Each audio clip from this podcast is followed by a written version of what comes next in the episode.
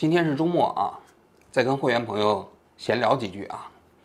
一个星期以后啊，我会去到福岛采访，因为这个已经准备很长时间了。因为到时候呢，王剧拍案肯定就不能像正常的节目那样更新了，所以到时候我会把我们今天聊天的内容当做一期王剧拍案啊，在那个正常的节目时段把它更新出来。但今天咱们会员就咱们就可以先在这看了啊。今天跟大家聊一个什么话题呢？就我上个周末，呃，王局播客播了一期节目，就是一个呃女博士在美国读书的啊，被那个诈骗集团诈骗一万美金的故事啊，一个电信诈骗嘛。这个节目播出之后啊，我就看评论啊，发现评论中间有很多人就在嘲笑这个女孩子，说这女孩子傻白甜，书都白念了。然后那么简单的骗局，自己也没有辨析出来，啊，就是说，实在是看不下去啊。我看到这些评论的时候呢，我就觉得不是很舒服啊。所以我今天要专门就这个话题，专门再讲一期节目。首先啊，我因为这么多年做采访啊，我觉得所有愿意接受采访的人啊，其实都挺了不起的，或者说都是有底线的，心地比较善良的人。你想想，一个人被骗。啊，其实就蛮屈辱的一件事情，因为智商上有挫败感嘛，所以多数人被骗之后啊，都是自己啊，就是打碎牙齿往肚子里咽，愿意把自己被骗的经历啊，在一个公共传播平台里头传播出去，分享给其他人，让其他人呢，实际上减少被骗的机会。那我觉得这些人都挺了不起的。你不要觉得这些骗局成功率不高啊，事实上就是这种电信诈骗在海外。有非常多上当受骗的这样的一个案例啊，这个女孩子啊，只是被骗一万美元是比较少啊，但是就我了解的，被骗几十万美金的都有，而且这个女孩子当时说说句心里话啊，那二十六万美金啊，她没被骗，其实也就是一念之间。如果她那老师要是借给她二十十几万美元，她就真被骗了。就我当时做完这期节目，还有人给我们发了邮件啊。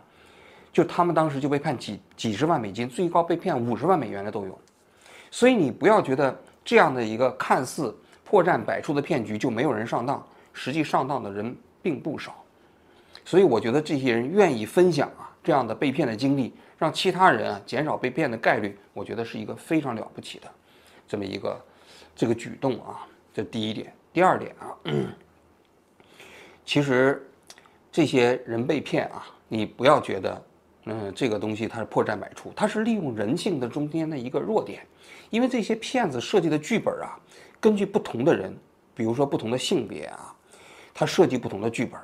你比如说男的，他就设计成了黄推诈骗黄推，其实那诈骗黄推的那些骗局啊，很多女性看来啊，也觉得特别可笑啊，说你你看你一个臭屌丝，然后人家那些美女人主动跟你聊天，你就信了，是不是？你就相信人家会主动跟你聊天吗？然后人给你裸聊，你就干了，是不是？那也很可笑啊。所以你会发现了吗？骗骗子设计的不同的版本是针对不同群体，在某一个群体中间啊，他容易上当受骗；在换一个群体中间，你不容易上当受骗。不能说明这个骗子剧本本身设计的有问题，只能说啊，骗子精心设计的骗局充分考虑到了不同群体中间的需求以及人性的这样的一种。那种恐惧啊，或者贪婪呐，你比如说老年人，他就搞什么，搞那种刷单，因为他知道老年人啊，退休之后没事儿了啊，刷单，因为爱占小便宜嘛。一开始让你刷单，刷单，呃，你刷了就给你钱，然后最后你五万、十万的往里存之后，他就钱就没有了，对吧？而对那个海外的人，他就用搞这种电信诈骗，说让你回不了国了，配合这个警方调查，因为知道你这些人。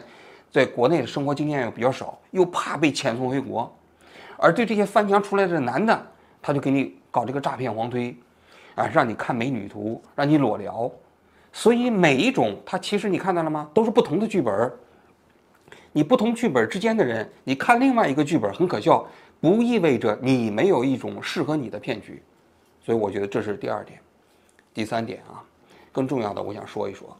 就是所有的这些诈骗啊，之所以能够成功啊，它都有个共性，这个共性是什么呢？在我看来就叫信息控制。你看到了这个女的这个诈骗了吗？他在持续三周左右的时间啊，那个所谓的假装中国公安特警的这些人给他打电话，始终一开始跟他建立的一个规则，让他保密，就是不要把他这个经历啊跟任何人讲，包括跟自己的家人也不要讲，跟其他人也不要讲，包括要钱的时候要帮他编谎言。为什么？他这就是信息控制，就不让你把你这个信息跟其他人进行沟通和分享。那黄推诈骗的时候呢，也同样，这个信息控制它不是通过这种这么漫长的保密啊，它是要求你必须在几分钟之内做出决定，把钱打过去，不能延迟。为什么他要要求你几分钟之内？就是不给你思考，以及不给你跟其他人商量的时间。还有在黄推诈骗过程中间啊，他们都要求用他的软件儿来登录你的这个手机嘛、界面嘛，监督你不让你跟别人联系。这也是一种信息控制。对男性来说，他更多的采取这个你限定时间内要求你必须做决定；对女性呢，他就搞你保密啊，这种海外留学生这种方式。他为什么要进行信息控制呢？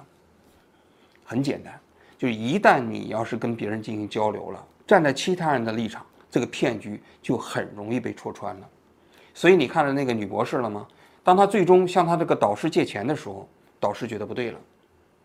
导师觉得不对了之后，跟他一沟通，实际上他这个骗局啊，最后啊就没有办法再继续了。这就是打破信息屏障过程中间非常重要的原则。而那个黄推诈骗的小伙子呢，他因为那个黄推的人最后让他跟自己的父母去借钱，然后他给自己父母打电话的时候，他父母觉得不对了，最终呢这个骗局就终止了。所以你可以看到，这骗子骗钱的时候啊，他也是依照着自己成功率的方式。先把你的银行卡里的钱搞走，然后让你去在网贷平台上借钱。当所有这些东西搞完之后，再让你跟你自己的父母借钱。为什么按这个顺序？因为你跟你自己父母打交道的时候，你不可避免的要打破他跟你之间营造的信息屏障。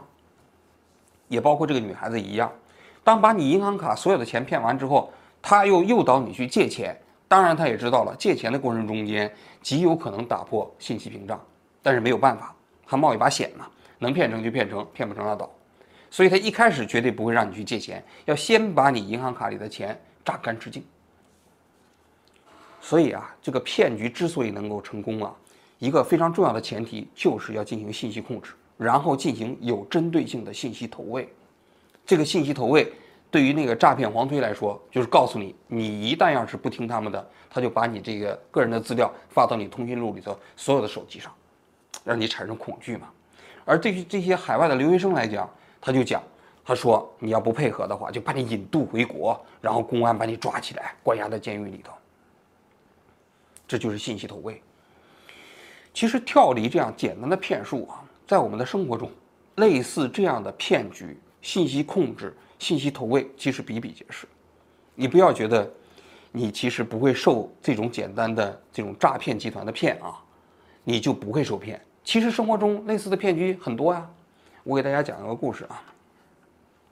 我有一年去澳大利亚去旅游的时候啊，那当时有一个人做推销，他呢就说今天晚上啊，他看我们的，他说你们去吃自助餐，我给你买单，但一个前提条件就是明天啊，我们这个地方有一个，就是是香格里拉会员还是那个什么，就是什么一个国际那个酒店集团的会员呢？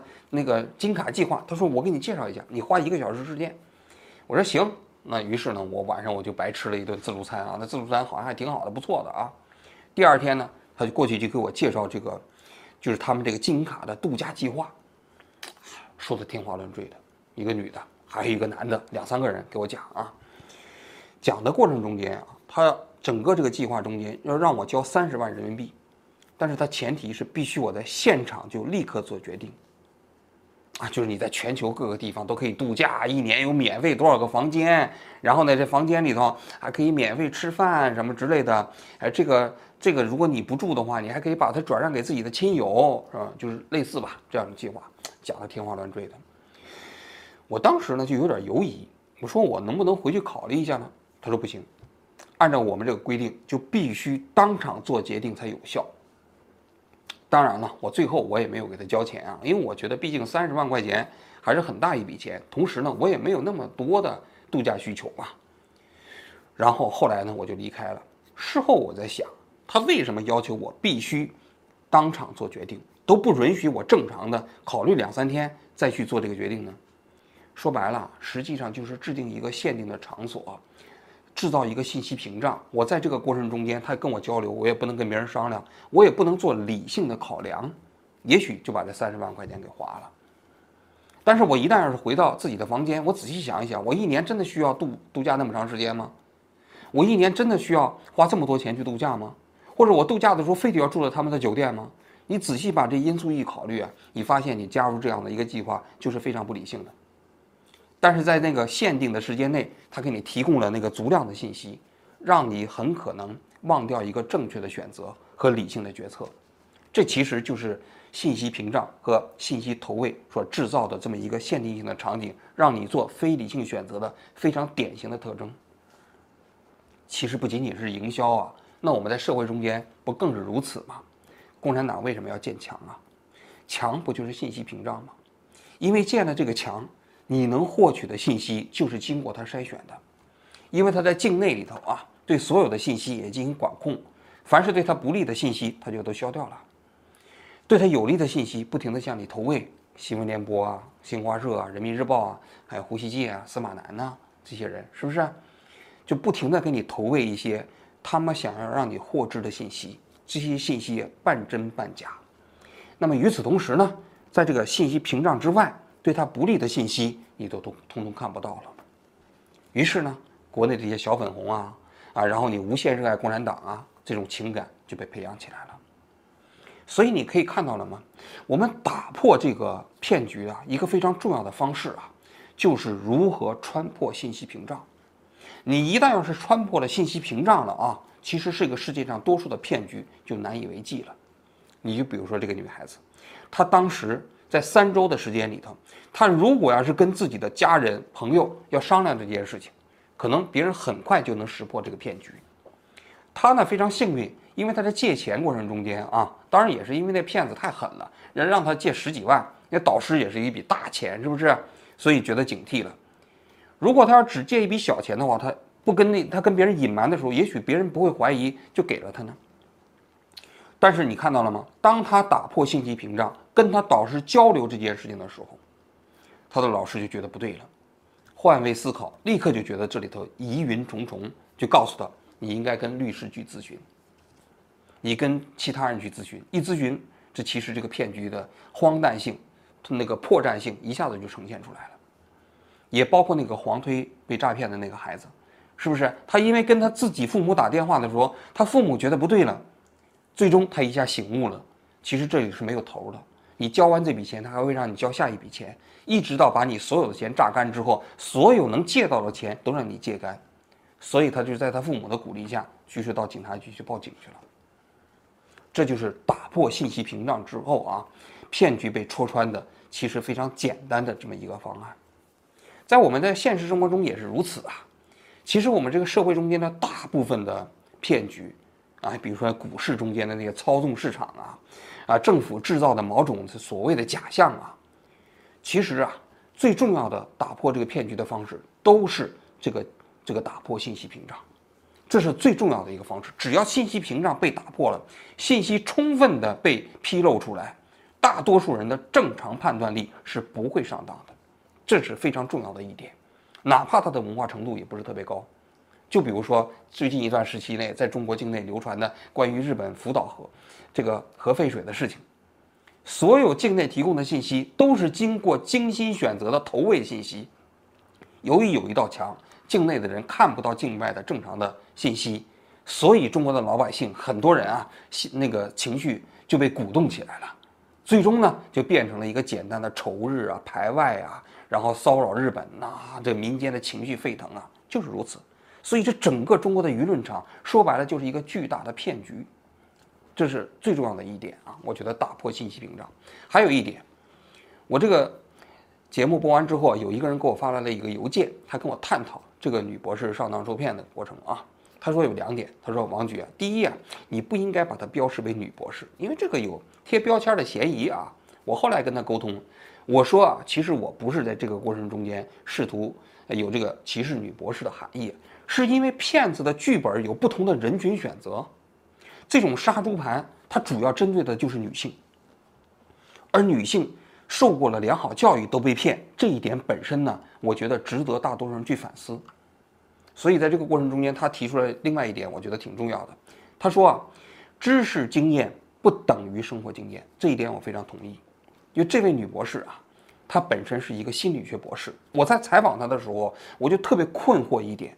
按道理来讲，一个心理学博士啊，你其实应该能够洞悉人性的那些心理上的那些人性的需求或者是恐惧，对吧？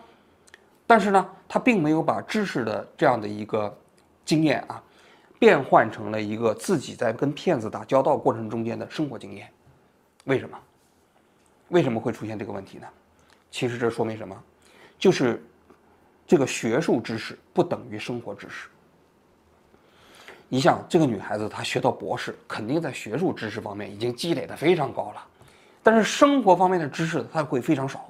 比如说，你这个公安机关在办案的时候，你不可能把笔录给犯罪嫌疑人看，这是个基本常识，他不知道。比如说，在公安机关办案的时候，检察机关一般不会提前介入，他也不知道，是不是？那么对于这样的生活知识的话，他了解太少。所以你会发现了吗？骗子所要骗取的对象，都是那些生活知识比较少的这些人。你或许你虽然你在某一个领域内你知道非常多的知识，但是你一旦离开了你的专专业领域内，都有可能成为骗子被骗的对象。